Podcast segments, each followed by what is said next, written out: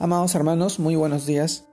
Reciban este caluroso saludo en nombre de nuestro amado y permítanme compartirles la reflexión de hoy día, el cual se titula El amor de Dios en el Espíritu Santo.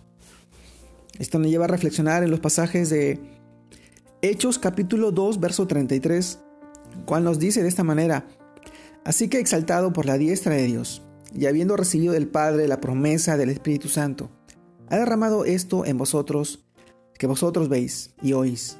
Hechos capítulo 2, verso 33. También leemos en el libro de Romanos el capítulo 5, versículo 5. Y la esperanza no avergüenza porque el amor de Dios ha sido derramado en nuestros corazones por el Espíritu Santo que nos fue dado.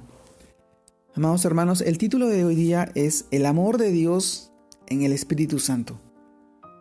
Y estos pasajes nos llevarán a reflexionar en su palabra.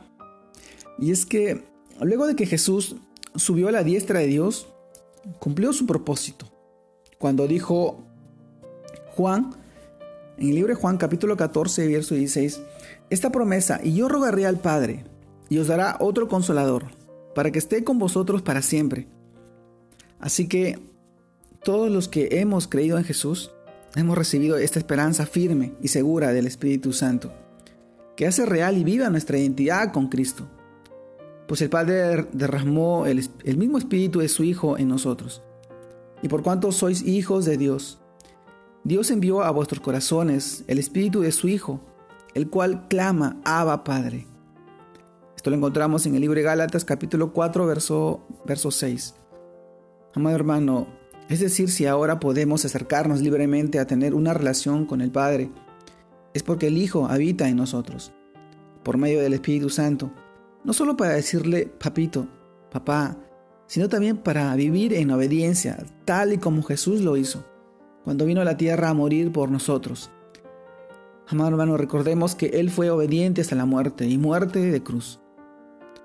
Pero el hecho práctico y vivencial que debemos experimentar día a día, que demuestra la presencia del Espíritu de Dios en nosotros y en nuestra obediencia, es la comunión con el Padre y el Hijo manifestada a través del amor en nuestros hermanos, a nuestros hermanos, porque Cristo oró pidiendo que fuéramos uno tal como Él lo es con el Padre. Que tuviéramos perfección en la unidad para que el mundo conozca a Jesús por medio del vínculo perfecto que tienen sus discípulos. El libro de Juan capítulo 17, verso del 21 al 23, así nos lo expresa. Así que el vínculo perfecto de su amor es el camino de excelencia espiritual y moral que tenemos hoy en nosotros, que podemos expresar hacia los demás en paciencia, en bondad, dejando toda envidia, jactancia y orgullo. No, hermano, no haciendo nada indebido, ni aún actuando con egoísmo, no enojándonos fácilmente, ni mucho menos guardando rencor, no gozándonos de la injusticia, sino regocijándonos de la verdad, la fidelidad, que es este amor que todo lo sufre, que todo lo cree, que todo lo espera, que todo lo soporta, que se manifieste abundantemente en nosotros hacia nuestro prójimo, fluyendo constantemente gracias a que habita en nuestros corazones el Espíritu de Dios. Podemos empezar a practicar el amor al prójimo a nuestros hermanos de manera inmediata, práctica y notoria, porque nos ha sido provisto por Dios la capacidad de hacerlo y para hacerlo se se refleja en ese amor que ha puesto en ti a través de su Espíritu. Y yo te pregunto a ti en este tiempo, ¿y tú ya comenzaste a caminar por el camino de excelencia a través de su Santo Espíritu?